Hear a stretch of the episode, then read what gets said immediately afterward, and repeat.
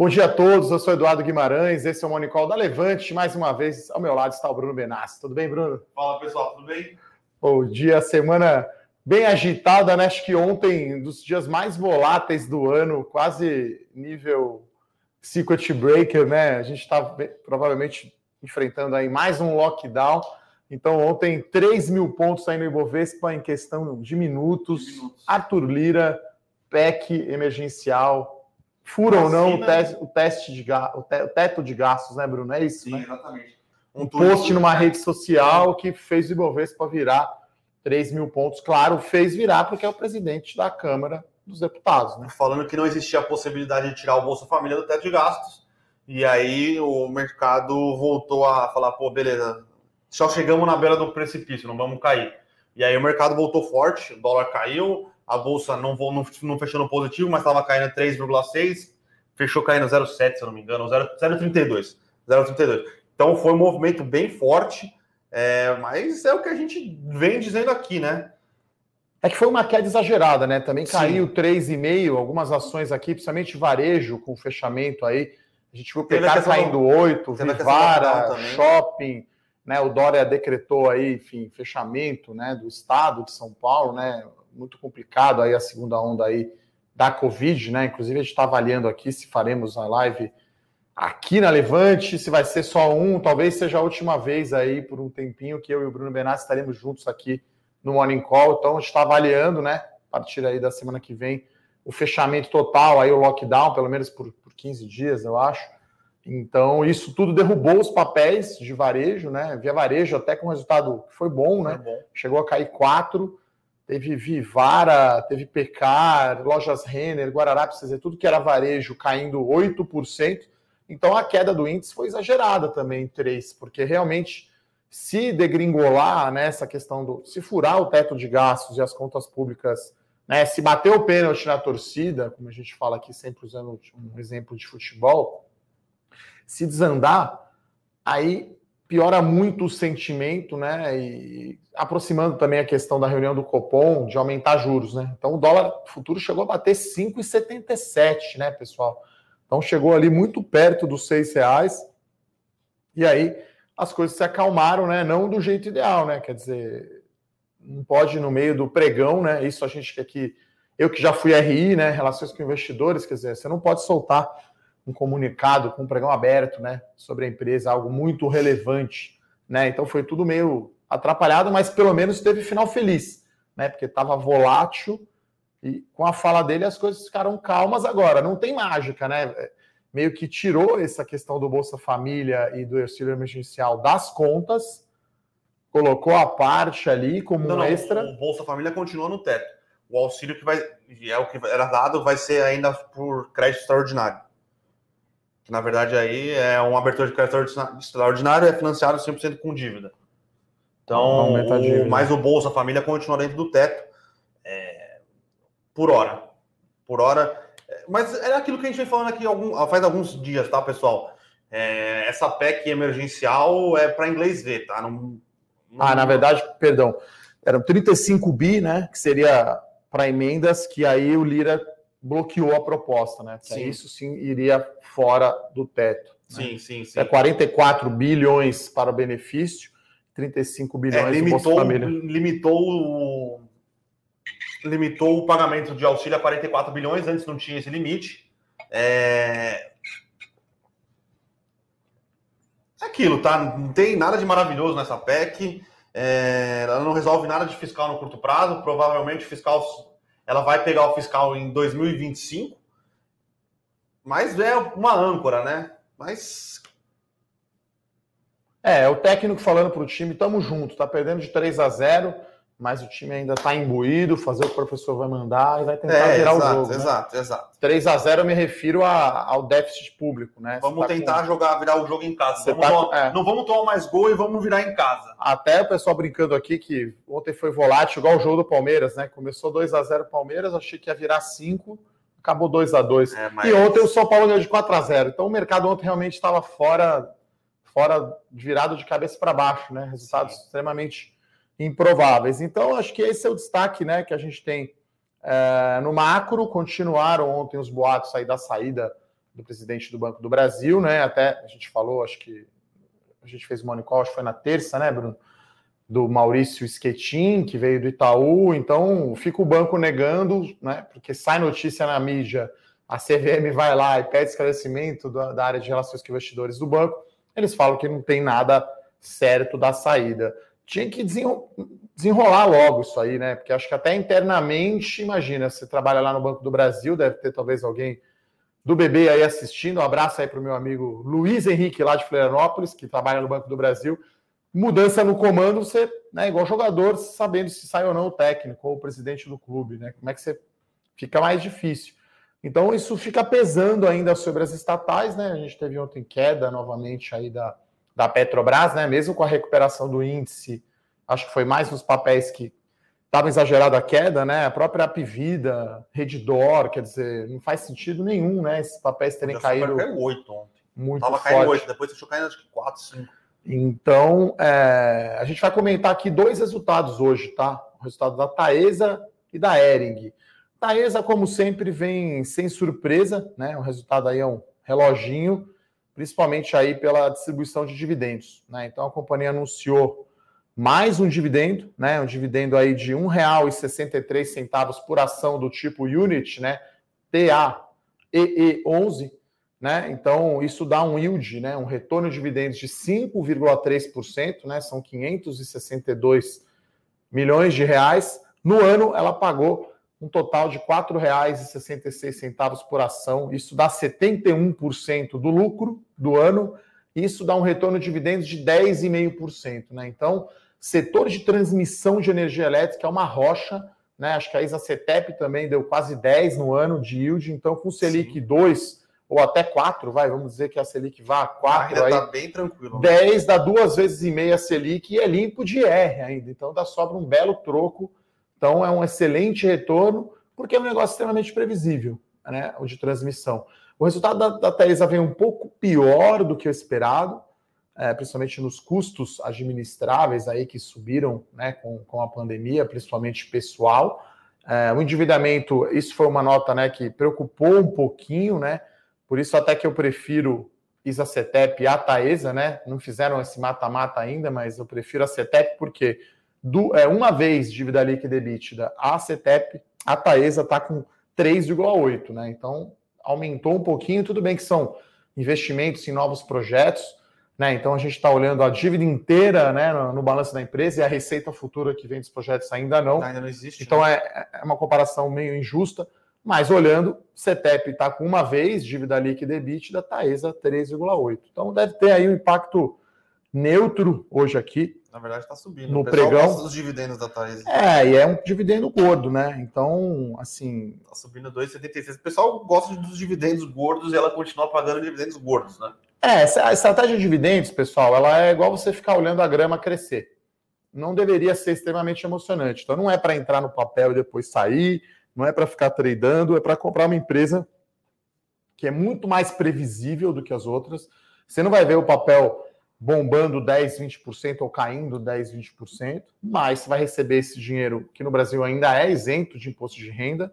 Você deve pegar esse dinheiro e reinvestir na sua posição para é, ter né, renda passiva. É, o pessoal brinca né, que são as ações de viúva ou de uhum. velhinhas, mas eu acho que compõe muito bem a estratégia de carteira, porque ontem você não viu. CETEP, Taesa, esses papéis pagadores de dividendos ontem ficaram calmos, né? Você não Sim, teve não queda caiu, de 8%. Muito. E o setor de energia elétrica é o clássico pagador de dividendos, e acho que no subsetor o de transmissão é o mais estável, né? Não depende de chuva, não depende tanto de calote de, de consumidor. É claro que se ficar sem chover e todo mundo não pagar, uma hora vai chegar na transmissão, óbvio, né? Isso afeta o sistema elétrico inteiro.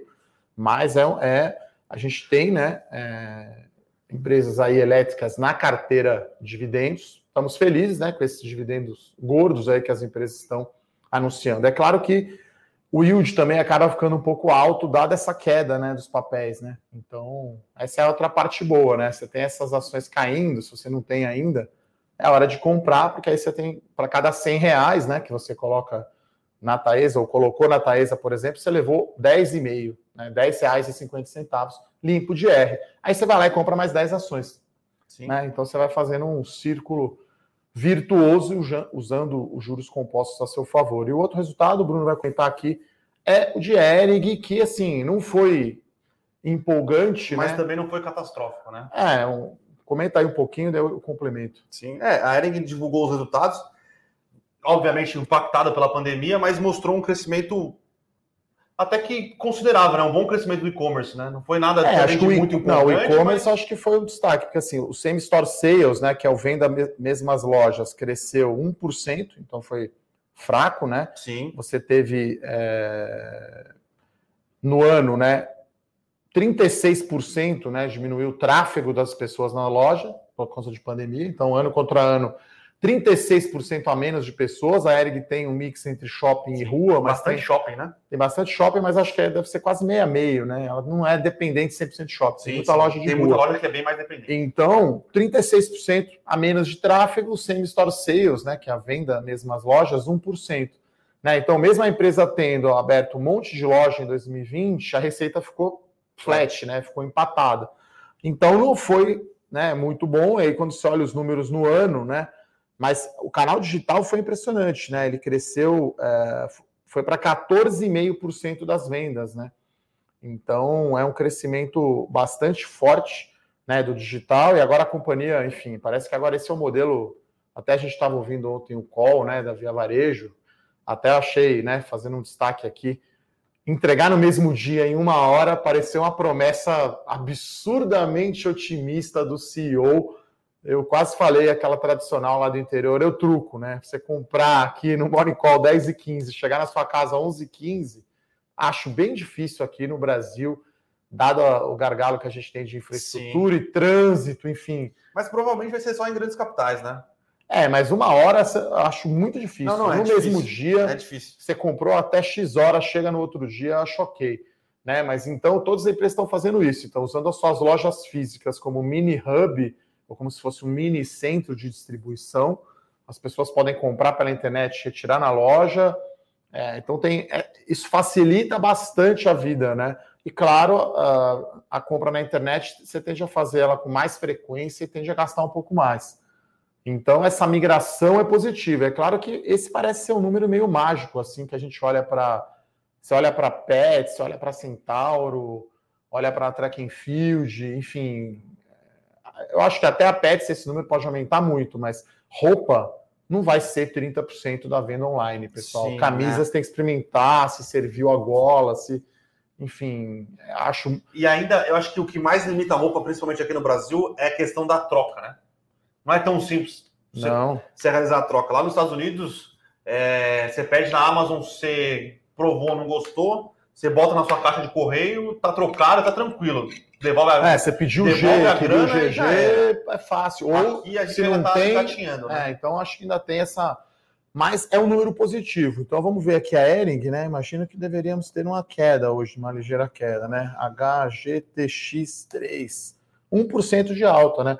Claro que tudo assim, tá positivo o dia, né? O Ibovespa futuro aqui a gente não falou, tá subindo 075 o Avista abriu aqui subindo 0,64, 112 mil pontos, com uma ligeira queda do dólar, finalmente um alívio aí. Ontem bateu o dólar futuro 5,77, né, Bruno? Hoje está caindo.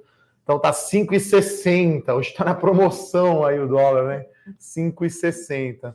Petrobras hoje aqui está subindo, acho recuperando um pouco aí a queda de ontem. Eu vou olhar aqui o preço aqui do petróleo, que agora parece que está bem calmo, né? Para alívio aí dos governantes. Está subindo 0,40. Está 64 0, dólares, né? Eu acho que a gente acredita aqui, eu e o Bruno, é, que vai bater 75 dólares fácil. Quer dizer, a hora que reabrir o turismo aí, pessoal, é, eu acho que vai bombar. É, pessoal, lembrando que hoje tem.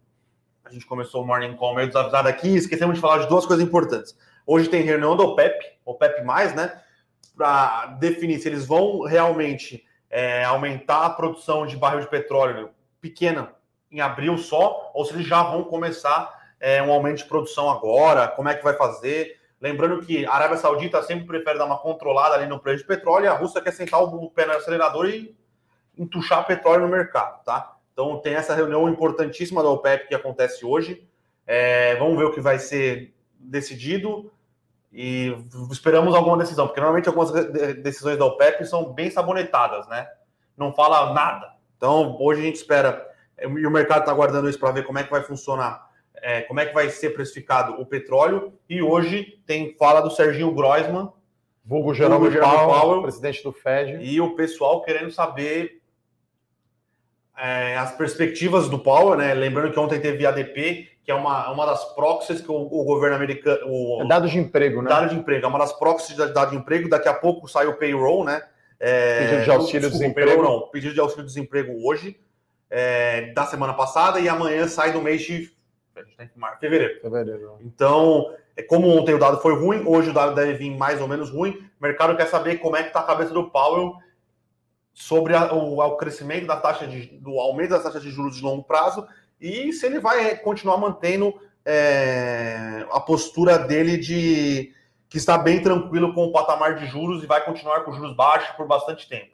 Então, são duas coisas que podem fazer preço no mercado hoje, tá? É, coisas para acompanhar. Deve ser na parte da tarde, né? Geralmente o Paulo fala, ele duas ou três da tarde. Fala às 11 nos Estados Unidos, uma no Brasil, ou meio-dia nos Estados Unidos, duas no Brasil. É. Iremos acompanhar, mas a gente está vendo aqui, né? O, o, futuro de S&P está com uma ligeira alta, né? Deixa eu ver aqui. Sim, ele virou, né? Ele estava é. caindo. Eu acho que é o mercado já. Não, está caindo. Está caindo. Tá subindo, virou para queda. Então, é, mas... é 0,22 aqui Sim. de queda, o S&P 500, Nasdaq 0,30. Então, os principais índices aqui da Bolsa Americana caindo 0,3. Então, é hoje... já foi maior já a queda hoje. É. Hoje, a hora que eu cheguei no escritório às 6 horas da manhã, estava caindo mais. Então hoje temos aí o Brasil aqui na contramão, porque ontem estava na contramão, acho que a queda ontem desses boatos aí de furar o teto de gastos foi exagerado. Mais uma vez, né, pessoal, a gente sempre fala aqui para você ficar calmo, né? Não fique olhando a cotação das suas ações da carteira todo o tempo e não fique animado demais quando está subindo e não fique depressivo, triste ou desanimado demais quando as ações estão em queda. Isso é natural do mercado e aí que é bom ter caixa para você poder comprar algumas ações né, que você gosta, que você conhece, que você tem posição né, na promoção. Aí vale a pena fazer, como a gente brinca aqui, o preço médio, né? Que você já tem uma ação e aí você vê que ela está abaixo agora, então você compra algo bom aí na promoção. Como sempre aqui, vamos olhar as perguntas. A pergunta boa aqui do Valentim, né? Ele quer entender sobre os BDRs, né? Então, se o ativo lá fora não subir e o dólar aqui subir, o que acontece? BDR sobe? Sim. Sim. Né? Então, lembrando, né, o BDR, né, vamos falar aqui do, do ETF, né, de S&P 500 para simplificar, que é o IVVB11, né? Então ele acompanha a alta do S&P 500 e o câmbio. Então, sei lá, subiu 2% o dólar, 2% a bolsa americana subiria 4 ou perto disso o IVVB11, tá? Então o BDR é uma estratégia bem interessante para diversificar, né? Para você não ficar só com ativos locais, né? Até eu recebi de vários grupos de WhatsApp, rede social ontem, aquele print mostrando, né? O BOVA 11 é, em queda e VVB 11 em alta, ou o S&P 500 em alta ou o Ibovespa em queda. Então ontem, né? Na maior parte do dia, a bolsa brasileira estava na contramão. Sim. E aí isso é muito importante. E a gente lembra, claro, temos um produto aí, investimento global, Fernando Martim né, o especialista aqui, o guru desse produto. Então, tem uma carteira de ações internacional fora, né, você comprando ações direto e alguns ETFs, né, não ETF de índice, né, de ação, que aí não faz sentido. Então, é uma carteira ativa, né, Bruno, de ações fora e a gente tem também uma carteira de BDRs, né? Então, você tem as duas opções. É fácil hoje mandar o dinheiro lá para fora, abrir conta na Avenue, por exemplo, que parceira nossa aí, que a gente até fez lives, né, com o Roberto Lee, aliás, um abraço para Roberto Lee lá da Avenue. Então, é simples. É, tem uma pergunta aqui, vou fazer para o Bruno. Piero Grande pergunta qual o valor, qual o desconto que a Bradespar deveria ter em relação à Vale? 20%? Ah, entre 15% e 20%, né? Mais do que isso. É, é, é um histórico de desconto de holding, é. né? Hoje a Itaúsa em relação ao Itaú está um pouco acima de 20%, por conta daquele da cisão, da, do spin-off da XP, porque só o acionista de Itaú vai ganhar a ação da XP e não de Itaúsa, então o desconto aumentou um pouco, mas é meio que esse, né? O histórico, né? Se você olhar a Goal em relação à Metalúrgica Gerdau, Gereissat acho que é um pouco maior em relação ao Guatemi. Gereissat antes era mais poluída, né? Depois é. ele ficou só com a. É, agora que tem só o ativo de shopping, né? Ficou melhor. Antes tinha ativo de telecom ali dentro que bagunçava. É, Bradespar é um jeito barato aí de comprar ação da Vale, né? Se você tem uma estratégia de mais longo prazo, de repente focando mais em dividendos, talvez valha a pena você ter sim a Bradespar, né? É uma ação do índice, né? Que tem bastante liquidez. Tem bastante liquidez, é. negocia bem. Diferente de, de Gereissat, né? Que era, era mais, mais. É, a Gereissat era bem pouco líquida, aí teve, se não me engano, não sei se foi a Previ ou a Petros, né? Que vendeu uma participação no mercado. E aí aumenta a liquidez, né? Igual aconteceu recentemente aí com a Kepler Weber, que nem é Sim. é hold, mas Banco do Brasil tinha 17% das ações. Aí um cara desse vende, dividido ali por, não sei, 10, 15 fundos, você aumenta a liquidez e aí diminui bastante o desconto. Eu acho que como a Bradespar já é bem líquida, né, Bruno? Não tem muito espaço para fechar esse desconto, né? Sim, não tem, não tem mesmo. Acho eu acho que aqui é um caso mais assim, como tem esse desconto, você vai receber o dividendo um pouco maior, né? Acho que é isso. Mas acho que a, a tendência é a ação da Vale andar na frente, né? Da Bradespar, né? Sim. A gente viu alguns dias ali, é, foi engraçado, quando a, a Vale estava para anunciar o, o, acordo com, com, a, com Minas Gerais sobre Brumadinho, a Vale ficou inimiga de negociação e a Bradespar não. É. E aí a Bradespar andou mais, mas é, nos, na na média, a Vale tem que entrar primeiro do que a Bradespar. E só uma observação, né, pessoal? A Vale hoje é o último dia aí para você aproveitar o dividendo, né, que ela anunciou, é, um yield aí mais ou menos de 4%. Então vai ficar ex amanhã a Vale. Então não se assuste amanhã se você vê a Vale agora as ações estão perto aí de 100 reais, amanhã deve vir aí perto para 95, 96, depende aí do preço, né, de fechamento. Tá, então hoje aqui um dia positivo aqui de fora a fora aqui no Ibovespa, subindo aí quase 1%, 112.100 pontos. A Erig está subindo 0,6, né? E qual foi o outro resultado de hoje? A Taesa está subindo 2,30, né? Vamos continuar aqui nas perguntas. O Wilson fala que já vimos décadas perdidas, né? Será que vai ser outra? Olha, eu costumo dizer que eu falo para os meus analistas, né? Já que eu sou um pouco mais velho, né? Um pouco eu estou sendo legal comigo mesmo, já que eu estou até com a barba branca. A nossa geração, a minha geração, talvez tenha perdido, né? Acho que não vai ver o Brasil grau de investimento, o Brasil tendo mais predominância aí no mercado, né? Hoje, só para lembrar, o Brasil representa apenas 5% do investimento em ações de mercados emergentes. Então, é, né, a gente está já no terceiro ano desse governo, não fez quase nada né, do que prometeu. Né, só para lembrar, saíram várias pessoas importantes aí do governo, Salim Matar, enfim, né, que ia privatizar, que ia destravar, né, diminuiu, o próprio Mansueto saiu. Diminuiu o Mansueto. Mansueto acho que foi algo mais, o Salim Matar acho que foi mais emblemático, né, de, de uma mudança, vamos dizer assim, no governo. Então, fica difícil, né, e por isso que a gente até está agora com essa visão negativa com estatal, né, então não temos nenhum estatal na carteira, a gente está focando mais nas ações aí que a gente gosta, setores, né, principalmente como commodities, né, que acho que são vistos até como defensivos, né? Porque se vai mal o mercado interno com alta do dólar, quem se beneficia é Suzano, Clabin, JBS, Minerva, Vale, antes né, de tudo acontecer a Petrobras, né, mas como Petrobras é estatal, então a gente tira aí da conta, tá? Então, eu acho que não vai ser, Wilson, para ser um pouco mais otimista aqui, uma década perdida igual foi a dos 80 e 90. Acho que, acho que não vai ser isso. Querendo ou não, vai, o Bruno falou aqui essa semana de um PIB potencial do Brasil, talvez 1, 2%, então não é tão ruim, né? Foi 4,1 de queda 2020, considerando que teve pandemia, comparado com os anos Dilma, que caiu 3,5 por ano, 4,1 não é tão ruim. Mas realmente algumas coisas o Brasil está deixando muito a desejar, né? É, até a questão ambiental, acho a imagem do Brasil aí no exterior, acho que está Sim. Nosso filme está muito. Quando a gente puder voltar a viajar, né? Acho que o nosso filme está um pouquinho mais queimado lá fora.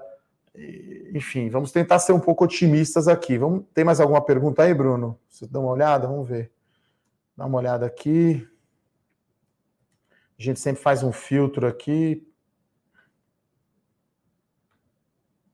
É, o Ademilson fala aqui que ele é profissional da saúde ele está preparando aí, está falando que 2021 vai ser bem mais complicado a Covid, né? Realmente a situação está bastante complicada né, na, na saúde. Até está avaliando aqui, provavelmente a partir da semana que vem teremos só uma pessoa fazendo morning call, talvez aqui no estúdio da Levante ou em casa, a gente vai deixando vocês informados. Aproveito para convidar tá, todos os assinantes aí da série As Melhores Ações. Teremos uma live hoje para tirar dúvidas, tá? Para assinantes, seis e meia da tarde eu e a analista Nelly Colnag do time aqui, vocês vão conhecer, né? É, na live de, de, de, Small Caps, ela já participou, agora a live aí dos assinantes, melhores ações. Você vai receber o link aí no Telegram. Aliás, se você não está inscrito lá no Telegram, se inscreve. A gente manda áudio, link, texto. Até eu já estou mandando áudio, meu Deus, quem diria? E alguns vídeos, às vezes, falando dos destaques do dia. Lembrando que hoje a gente soltou um relatório, né? Um mega resumo aí dos resultados da carteira, né? A gente está no meio da temporada, Sim. acho que agora deve ter sido já quase 75% das é, empresas. Mas hoje tem bastante, hein? Hoje tem B3, tem. Magalu? Magalu não. B3, B2W. Tem mais empresas grandes que divulgam hoje. Então. Mas só B, é. B3, B2W, é, lojas americanas, CCR, se eu não me engano, hoje CCR, tem bastante. É, hoje tem bastante. Então, no relatório hoje de melhores ações, até mesmo no carta, no dividendos, enfim, a gente colocando a nossa visão, né, do, a nossa análise do resultado do quarto tri, né, como que isso afeta a tese de investimento da empresa. A pergunta boa aqui do Diego sobre como fica a pecar após a cisão, fica bastante descontada. A gente for fazendo aqui umas contas aqui, papel de pão, né, como a gente fala lá no interior, né, aquele papel de enrolar, você pega ali, faz umas continhas ali, para quem é mais novo, talvez o restaurante que tem ali aquela, aquele papelzinho que, que a criançada fica com giz ali escrevendo. Então, assim, a, a empresa fatura 50 bi, vai para fazer uma conta redonda. Se der uma margem líquida de 2%, 1 bi de lucro. O valor de mercado da companhia é pouco mais de 6 bilhões. Né? Então, estaria aí extremamente conservador, falando que está valendo seis vezes lucro. E o açaí, que cresce muito mais, teria algo como 13, 14 vezes lucro. Né? Então, a empresa combinada está valendo muito mais agora, né? Lembrando que você pega a cotação, você que tinha a ação da Pecar, recebeu a ação da Açaí, as duas somadas estão valendo aí cerca aí. 93. Caiu ontem, mas deve estar uns 13% acima, alguma coisa Hoje tá assim. Está 93 e 31. Então estava 83, então deve estar dando aí uns 13%, alguma coisa assim. Então, é, aí ficaram dois negócios diferentes, né? Aí você vai ter que ver qual você prefere, um que cresce muito mais, que é o, o atacarejo ou cash and carry, os dois nomes são ruins, né? Então, eu mesmo particularmente faço compras ali no, no Suns Club. Então, acho que os supermercados em geral, Pão de Açúcar e outros, são caros, né? Para você comprar as coisas ali do, de limpeza, enfim, coisas de, de quem mora sozinho e vai lá fazer compra e a gente vê preço. Então, o brasileiro, acho que né, tomou gosto aí por, essa, por esses descontos, né, esses produtos. Esse é o chamado downgrade, né? Você tem ali, às vezes, uma queda de renda, você vai lá e, e, compra coisas mais baratas, talvez com menos frequência. Você vai lá e volta a fazer compra do mês, né? É, compra lá. que o Suns Club hoje é de um do Big. Do Big. Do Big. Tá, que tá, tá pensando em abrir o capital também. Né? Então, é, Aqui o açaí concorre com o atacadão do Carrefour. Né? E o Pão de Açúcar praticamente acho que não concorre com ninguém listado. Né? No hipermercado tem o Carrefour, né? Em supermercado, aí você vai ter redes menores, né? Futurama, Samarché, Natural da Terra. Redes regionais também, é. lá em Porto Alegre tem a dos Zafari. Zafari. É. Aqui acho que tem também, né? Uma, uma ou duas. Ah, uma ou duas, mas é. é tá aqui só para falar é. que tá, né? Tem o Angelone lá em Florianópolis, um abraço para os amigos lá de Floripa. Então, o Pecar separou, né? Acho que tem algumas questões relativas à governança, porque tem um grupo, né? Mais ou menos dos 50 bi, 30 e poucos é Brasil, 20 e poucos bi é Colômbia, Uruguai e Argentina lá no, no êxito, né? Então, enfim. É... Parece barato, né? É, Mas é, eu acho que o mais interessante do Pão de Açúcar é que ele vem melhorando a rentabilidade, né? É. Ele passou dois, três anos com uma rentabilidade bem, bem ferrada estava indo bem mal, margem, margem bruta das lojas. Aí ele, ele obviamente, continuou crescendo no açaí. O açaí sempre teve, foi muito bom.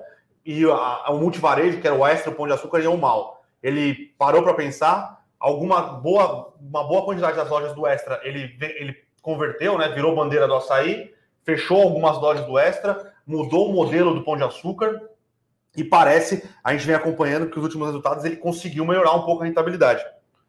Lembrando que uma parte da rentabilidade do, é, do Pão de Açúcar foi impactada pela aquisição do êxito, ele teve que aumentar a dívida para conseguir, é, conseguir comprar, o, fazer fechar a OPA do êxito lá fora, e agora a dívida, ele dividiu a dívida entre o açaí e o Pão de Açúcar. Então a dívida das duas empresas está dividida, eles continuam gerando uma receita brutal, um caixa brutal, então é, eles ficaram, ficaram com uma é, dívida líquida sobre EBITDA, né? Ou dívida líquida sobre qualquer outra, qualquer outra é, ótica de alavancagem baixa, né? Então é um, um, mais um dos pontos que a gente acredita que vai melhorar a rentabilidade do pão de açúcar ele ter diminuído sua dívida.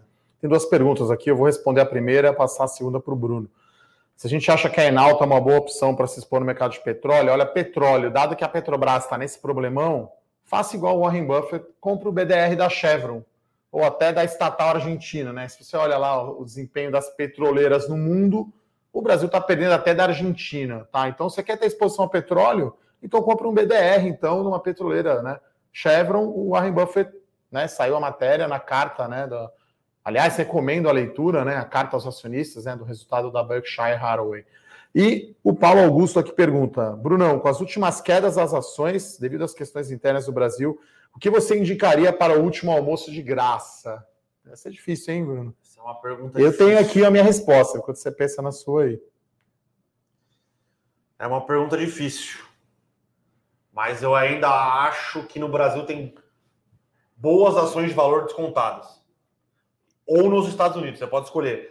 Ações de valor continuam descontadas no Brasil e nos Estados Unidos. Estados Unidos ultimamente tem subido mais do que aqui no Brasil, né? A gente tem, tem visto o, o, famoso rotation, né? A rotação entre setores acontecendo de maneira mais rápida lá, mais pesada. A gente viu aí Amazon, e olha que são empresas que geram caixa e geram resultado. A Amazon, é, Facebook, a Apple caindo forte, as, as que não geram resultado despencando, né?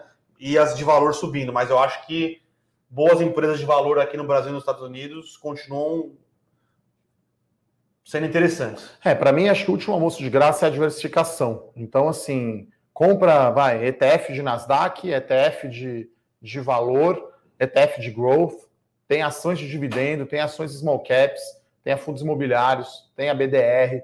Acho que a diversificação é o melhor Sim. remédio, né? Porque aí você não fica dependente. Quer ter exposição ao petróleo aqui, como o pessoal perguntou? Então põe uma Chevron também. Né? Pode ser PetroRio, Enalta, mas aí bota uma Chevron porque aí acontece o que aconteceu com o Petrobras, você está protegido. Né? Então, acho que isso é importante. O Robson pergunta aqui: o mata-mata entre direcional e Mitre é um jogo equilibrado, tá? Mas eu acho que Mitre, a gente, eu prefiro Mitre. Primeiro, porque é média alta renda em São Paulo. E segundo, que eu acho que tem crescimento maior. Já direcional é basicamente Minha Casa Minha Vida e dividendos. Então, acho que direcional é mais para dividendos e Mitre é mais para crescimento. Meu xará aqui pergunta sobre o JHSF. Um negócio complexo, né? Que tem aeroporto, shopping, hotel, restaurante e empreendimento imobiliário. É muito concentrado. Eu acho muito risco, tá? Então, eu prefiro ficar fora. Lembrando aqui que a gente nunca olha só retorno, a gente olha risco, né, Bruno? Sim, exatamente. O pessoal pergunta se dá para investir em títulos do governo americano pela Avenue. Ainda não. Ainda não. Mas tem Diretamente em renda fixa americana, não, mas lá você consegue investir através de ETFs, tá? Eu só não lembro o ticker do ETF que investe em títulos americanos. Eu vou fazer uma o pesquisa né? aqui. Você pode investir é. em TIP, você pode investir em durations maiores, menores. É, eu um fundo fazer... de money markets, né? Isso. Acho que, inclusive, na nossa carteira de investimento global, né, a parcela do caixa fica num ETF de money markets, né? Que seria o equivalente ao CDB, ah, o CDB o CDB, Time Selic, Deposit, né? Na Selic. É, um CDB, que fica no CDI, né? Então Deixa você eu pegar aqui é, é o é time é deposit. Vou pegar aqui qual que é o ticker. É, enquanto o Bruno pergunta aqui, o Zé Benício também pergunta: quem tem ação do Itaú vai receber BDR, né, da XP. Assim, ações do Itaú ficarão descontadas. Considerando que a Itaú tem parte no Itaú, seria prejudicada? Na verdade, ela já foi prejudicada, né? Você já teve uma valorização nas ações do Itaú, né? Acho que essa foi a grande jogada, na verdade, né, do Itaú. O desconto, né, de holding da Itaúsa já aumentou. Tá? É claro que a gente não sabe ainda como vai acontecer efetivamente é, essa separação né? Qual vai ser o impacto na ação do Itaú, mas vai ser um spin-off mais ou menos parecido aí como foi Pecar e Açaí, né, Bruno? Sim. Deve estar tá para acontecer aí, talvez no final, é, no final de março, né? É, acho que no final de março vai ser mais complicado, porque ainda não tem a, a, o BDR da XP aqui no Brasil, né? E a XP quer entregar o BDR pro, pro cotista, mas tá para sair, né? É, tem tem é, burocracias ali, né? SEC, a SEC não aprovou, FED, FED aí eles estão esperando a, essa tempo, né? aprovação, é, essa aprovação dos órgãos reguladores dos Estados Unidos para encaminharem a BDR, para criarem a BDR aqui no Brasil e aí facilitar, né? Porque pelo que foi falado, você vai poder escolher entre ter a ação da XP na Nasdaq, é na Nasdaq que negocia, é, né? Nasdaq. na Nasdaq ou aqui na a BDR aqui no na, no, no, índice de BDR, não é no IBG. É, é essa é uma decisão que vai muito para cada investidor, tá, pessoal? Então você pode investir lá fora e aí quando você manda o dinheiro para fora, você vai pensar na rentabilidade em dólares. Você não vai ficar olhando em reais, né? Porque até foi a pergunta aqui, esqueci agora o nome, né, do assinante, de como acontece, né? Como se comporta o BDR aqui.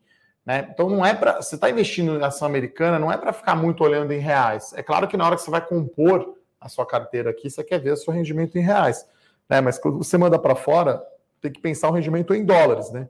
Tem que esquecer um pouco variação cambial, porque assim, ninguém sabe para onde vai o câmbio. Né? Ontem acho que foi uma prova aí dessa volatilidade absurda no câmbio. Ontem aí quase 3% aí de variação do maior da, da máxima para a mínima. Muito difícil saber onde vai tá? Então, é, diversificar é importante. Então, a parcela que está lá, pense quanto ela está rendendo em dólares, né? Sim, Tanto que o benchmark da carteira investimento global, por exemplo, é o MCI global ou o S&P 500. Não é nenhum benchmark em reais, tá? Então, acho que é muito importante você diversificar a sua carteira. Acho que esse é o último almoço de graça. Tem o Vinícius aqui participando bastante, falou aqui.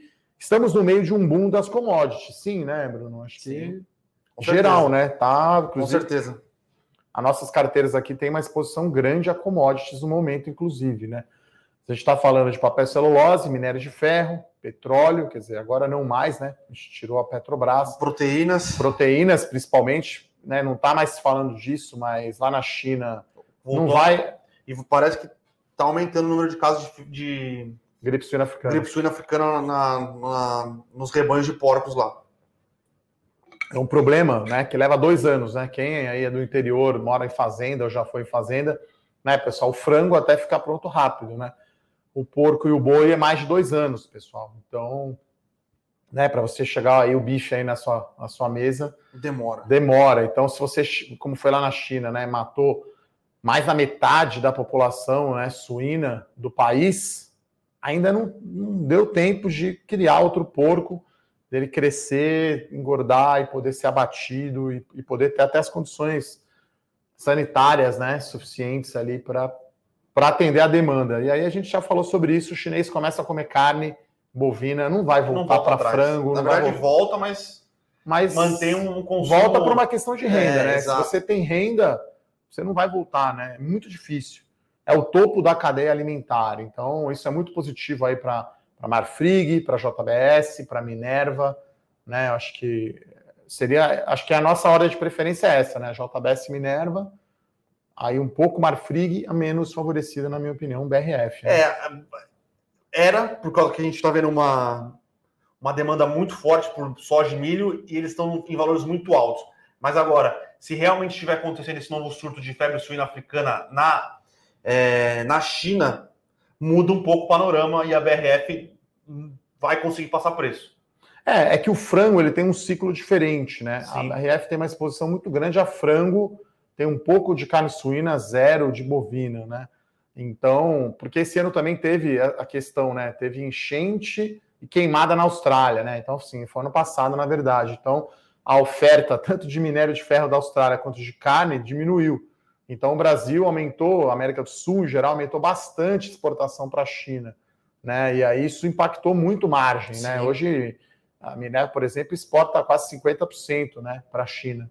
Então, é, esse é um driver. Agora, commodities também é muito difícil a gente saber parece que está muito, né? O minério de ferro a 185 dólares, acho que esse é o preço, 180. 180 dólares, que seja, é muito alto, pessoal. Sim. Mas no curto prazo a gente vê demanda forte, com consumo chinês, o chinês moendo né, minério de ferro, comendo minério de ferro, e a gente não vê oferta aumentando, né? A Vale quer aumentar a sua produção, mas por restrições lá com o Brumadinho, não vemos a produção de minério aumentando tanto é, e aí, a... o equilíbrio oferta e demanda, pessoal. Tá caro, mas como não tem, igual o álcool gel no começo da pandemia. Quer dizer, você não achava e talvez fossem preços exorbitantes. É, né? e a Vale é uma das poucas que precisa fazer pouco capex para aumentar a produção, né? boa parte do aumento de produção da Vale vai vir do ramp-up da SD11, que é, é, lá em Carajás, no Pará. Ah. É, as outras, por exemplo, a, a, a, a CSN Mineração fez o IPO, uma parte foi para o caixa, uma parte foi para que ela tem que investir em capex para aumentar a produtividade das minas que ela tem. Então, e esse investimento em capex demora para maturar. Então, é, com a quantidade de oferta, de demanda que a gente tem, China, se os Estados Unidos aprovar o pacote de infraestrutura que a gente acredita que vai aprovar, Europa também vai dar uma, uma bombadinha em infraestrutura, não tem crescimento de oferta para acompanhar esse crescimento, não tem crescimento de oferta, é, não tem crescimento de oferta para acompanhar esse crescimento de demanda. Então, não acho, acho difícil o minério de ferro ficar no 180 é, é, a tonelada, mas acho difícil voltar para 80, 90. Deve ficar algo ali no meio termo. Então é, é isso que a gente acredita no minério de ferro. Celulose é a mesma coisa, né? Celulose passou anos terríveis, terríveis, low do ciclo, muita empresa deixou de investir em capex e agora o preço estão conseguindo colocar preço. E proteínas, é, a gente teve essa, essa quebra de cadeia que foi a febre suína africana, né? Então. Ó, o pessoal pergunta aqui, o Vinícius aqui fazendo bastante pergunta. Small cap americana a gente não tem ainda, né? Então, o nosso produto investimento global concentra mais nas blue chips. Lembrando, né, que o conceito de small cap americana é muito diferente, né? Então, small cap americana é abaixo de bilhão de dólares de valor de mercado, né? E as blue chips valem trilhões de dólares. A Apple vale 2 trilhões sozinha maior que o PIB brasileiro e a bolsa inteira. Se não me engano, a Russell tem, que é o índice de small cap nos Estados Unidos, né? Tem duas mil empresas. É, então, esse seria, né? O Vinícius também pergunta se tem algum ETF de mercado emergente. Aqui a gente tem o Small 11, né? Então você pode comprar.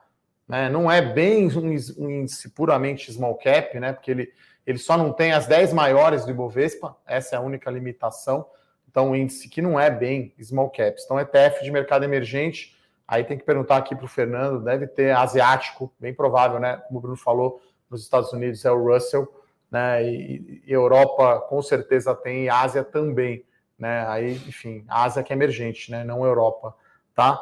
Então, acho que é isso, né? Tem mais alguma pergunta aí, Bruno? Só a última você... do Adilson aqui. Eu sei, o mundo de commodities é devido à alta do dólar. É. O dólar, na verdade, é que assim, alta no, do ponto de vista brasileiro, né? mas o dólar está fraco perante as outras moedas, né? O real que está na sua pior paridade é, frente ao dólar da história, né? Só para lembrar, né? A gente olha muito em reais aqui, né, pessoal? A bolsa brasileira esse ano acumula uma queda de 20% em dólares, tá? Então, o real é que está muito fraco e o dólar não está forte em relação às outras moedas. Então, a combinação de juro baixo e dólar fraco né, beneficia as commodities, né? Sim, tem e liquidez também, e liquidez e quebra de, de cadeias. É, então, parece de oferta também. de oferta, parece que tudo está conspirando, conspirando para que o preço das commodities, se não subir muito mais, pelo menos se mantenha em níveis mais altos do que nos últimos anos. Lembrando que os últimos anos foram bem ruins para commodities, tá? é que é, é, que é um grande balaio de gato, né? Como a gente fala também lá no interior. Então, assim, celulose está no começo da subida, né? Como disse lá um diretor amigo meu da Clabin, um abraço para Douglas, saiu na capa do valor, e até dei uma sacaneada com ele. Tá, no, tá subindo o morro ainda o preço de celulose, né? Então o preço de celulose ficou muito baixo por um bom tempo. Esse ano a Suzana, a Clabin e outros produtores estão aumentando. Então celulose muito baixo. O petróleo que veio de 20 dólares, cara, extremamente baixo, aquele episódio lá de futuro de petróleo Sim. negativo a gente acredita que pode subir mais. O minério parece que é o que está mais no high, né? Assim, é, porque acho que essa restrição de oferta não vai ficar para sempre. Então, sei lá, né? Não vamos ver dólar, minério a 250 dólares, né? Espero então, não. não sei. Então, você tem parece. E, e tem a proteína animal, né? Que está em outro, outro estágio do ciclo. E aí você tem, a gente chama soft commodities, né? Você tem soja e milho, você tem açúcar, né? Então você tem outras, outras commodities. Então, assim, falar de boom de commodities é muito genérico, né? Você tem cada uma das commodities é específica, você tem que olhar para a oferta, né? E aí, assim, nenhuma dessas a gente tem um choque de oferta, né? Como o Bruno falou, o Renault Pep deve. Né, a Rússia quer aumentar, a Arábia Saudita segurar um pouco, Estados Unidos, o Texas ainda ali deve estar saindo do congelamento. Então a gente não tem muito aumento de oferta no petróleo, porque a demanda ainda não voltou, porque o turismo não voltou, deve ficar meio de lado para cima. A hora que reabrir, acho que vai aumentar bastante o, o, o preço do petróleo. O minério parece já estar tá mais esticado, porque já faz Brumadinho na Vale são dois anos né, de oferta. A Vale, é, junto com a Rio Tinto e a BHP, são as maiores produtoras de minério de ferro do mundo. Né? Sim. Elas põem preço.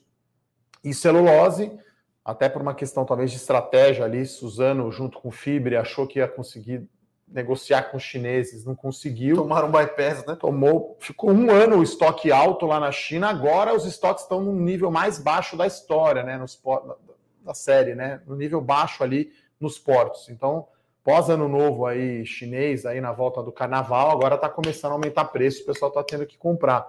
E proteína, que eu acho que o mercado não fala muito, ainda vai sair o resultado né, da JBS. O resultado da Minerva foi ok, né? Marfrig o, também não divulgou, né? O dividendo foi muito forte, então saiu BRF Minerva, tem Marfrig e JBS devem divulgar os resultados. Então, commodity é, é esse esse o Marcos está perguntando aqui dos dividendos de, de, da Minerva. Marcos, ainda eles aprovaram convocar a GO para pagar os dividendos, né? Não foi, não foi a GO, então a gente não sabe a data X e não sabe é. quando vai pagar. Deve sair essa informação é, nos últimos, nos próximos dias. Pedro, a gente não acompanha Eternit, né? É. Não, não é, a, gente, a gente, assim, na minha carteira aqui, nas carteiras que eu olho, melhores ações, dividendos, small caps, tem 30 empresas mais outras 10 ali que a gente ou teve na carteira ou está olhando para entrar. Então são 40 empresas. O Bruno no Carta, no Bolsa, mais fundos imobiliários, deve ser mais uns 40 papéis. Né? Então, alguns são, são comuns né? na minha carteira, do Bruno, do Rafael, é, do Pedro também, né? Do, do Growth Stocks. Então, assim, a gente é, é o call relativo, né? A gente não vai olhar todos os papéis da Bolsa. Então, Enalto a gente não olha, Eternit não olha. O, o Vinícius pergunta aqui de CVC. Então, assim, a gente está fora desses setores, né? Então, educação, turismo, companhia aérea, a gente não tem posição nenhuma, né? Estatal agora, então tem alguns setores que a gente prefere ficar fora e aí a gente foca nas empresas que estão na carteira e outras que a gente está ali namorando, né, para colocar, né? Lembrando, os assinantes aí dividendos, né? Na quarta-feira ontem, inclusão de duas novas empresas na carteira. Se você perdeu, desculpe, o relatório pode conferir. E lembrando, né, pessoal, tem sempre o Telegram. Então tem o Telegram Fundos Imobiliários, Cato Estrategista Bolsa 3.0, os produtos aqui do Bruno, Small Caps, melhores ações e dividendos. Tem também o Growth Stocks e o portfólio Total Return, que é o Pedro Bresser que cuida, mais o Tesouro Direto também. Então todos os, os produtos têm aí o canal do Telegram para facilitar, né? Então você vai receber por e-mail o relatório, você pode acessar na plataforma, você pode ver no Telegram né? E, então acho que isso facilita aí a comunicação e mais uma vez reforço o convite. Hoje às seis e meia eu e a Nelly estaremos na live exclusiva para os assinantes as melhores ações. Alguma saideira aí, Bruno, para Olha, o Vinícius pergunta se a Levante tem uma posição mais conservadora né, nas nossas carteiras. Eu diria que uh, depende da estratégia, né? Acho que a gente gosta muito de futebol aqui, eu e o Bruno, eu sou São Paulino, milagre o São Paulo ter ganho ontem. Palmeiras ontem deu uma escorregada, eu acho. Tá ótimo. É, uma carteira de ações é mais ou menos como um time de futebol, né? Você não vai ter só zagueiro, não vai ter só atacante. Acho que tem que ter um equilíbrio, diversificação de setores e perfil de risco. Né? Então, não dá para ter uma carteira só com construtora. Eu gosto de construção civil, uhum. mas tem um beta muito elevado. Ao passo também que não dá para colocar só o setor elétrico, né? Que aí tem beta muito baixo, não tem tanta né? Porque esse é o segredo aqui, né, pessoal? Para aumentar o retorno, tem que aumentar o risco. Não, né, não tem mágica. Então a gente procura equilibrar aqui a nossa carteira com diversificação. Eu diria que né, a gente ano passado acho que estava mais no ataque com as carteiras. É, na virada de ano, acho que a gente jogou um pouco mais na defesa, falando de small cap, por exemplo, a gente tinha duas de shopping, a gente tirou algumas carteiras, a gente até aumentou a participação no caixa, né? Eu cheguei a ter acho que 25% até no caixa na, na, carteira de dividendos. Acho que o Bolsa também essa semana vocês Sim, reforçou um pouco o caixa. Então, para jogar na defesa é ter caixa, né? Eu costumo dizer que o melhor seguro do mundo é caixa, é dinheiro na conta. Porque aí você vê uma promoção, você vai lá e compra. É isso, né, Bruno? É isso, é isso. No bolso a gente diminuiu alguma exposição que a gente tinha. É... Mas eu acho que não dá para ficar short Brasil esse ano. Não. Commodities, é... tem bastante. Tá bastante binário, né? A commodities eu acho que vai desempenhar, desempenhar bem de qualquer jeito.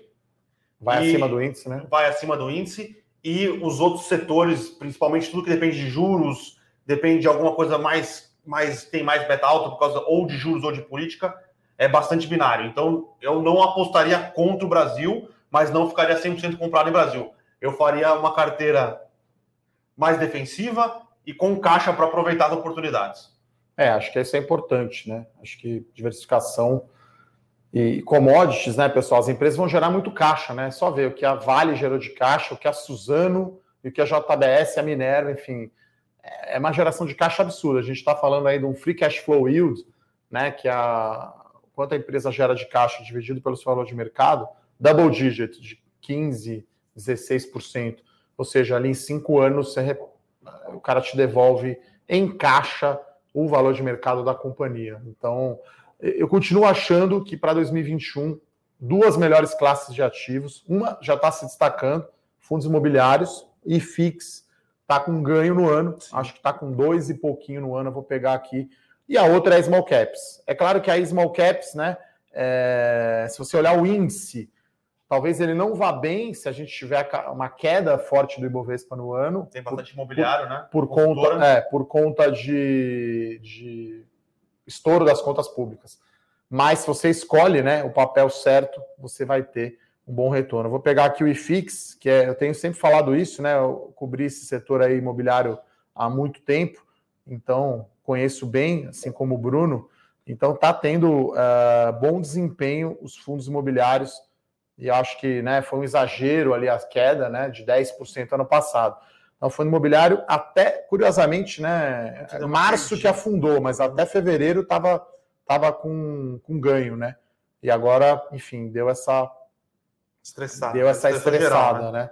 Então, mas. É, mas caindo bem menos do que o Bovespa no é, ano. Né? No mês de janeiro foi muito bem, fevereiro de lado e agora março está devolvendo, mas aí é uma questão de renda variável. Então, acho que são os dois aí, dois. É dois, duas classes de ativo que eu gosto muito. Por último, vai finalizar. Né? A gente gosta bastante aqui de responder as perguntas aqui. Obrigado, aliás, pela participação de todos. Nem sempre dá para responder todas as perguntas. A gente tenta responder o máximo. O José Benício. E às pergunta... vezes a gente não responde algumas que a gente não sabe também. Então, pessoal. É, é verdade. O China 11, que é o ETF, tem relação com o preço do dólar no Brasil? Tem. É o MCI China, né? ele pega algumas ações de algumas bolsas da China, porque lá na China tem várias bolsas, igual aos Estados Unidos. É um pouco mais organizado, mas tem várias bolsas.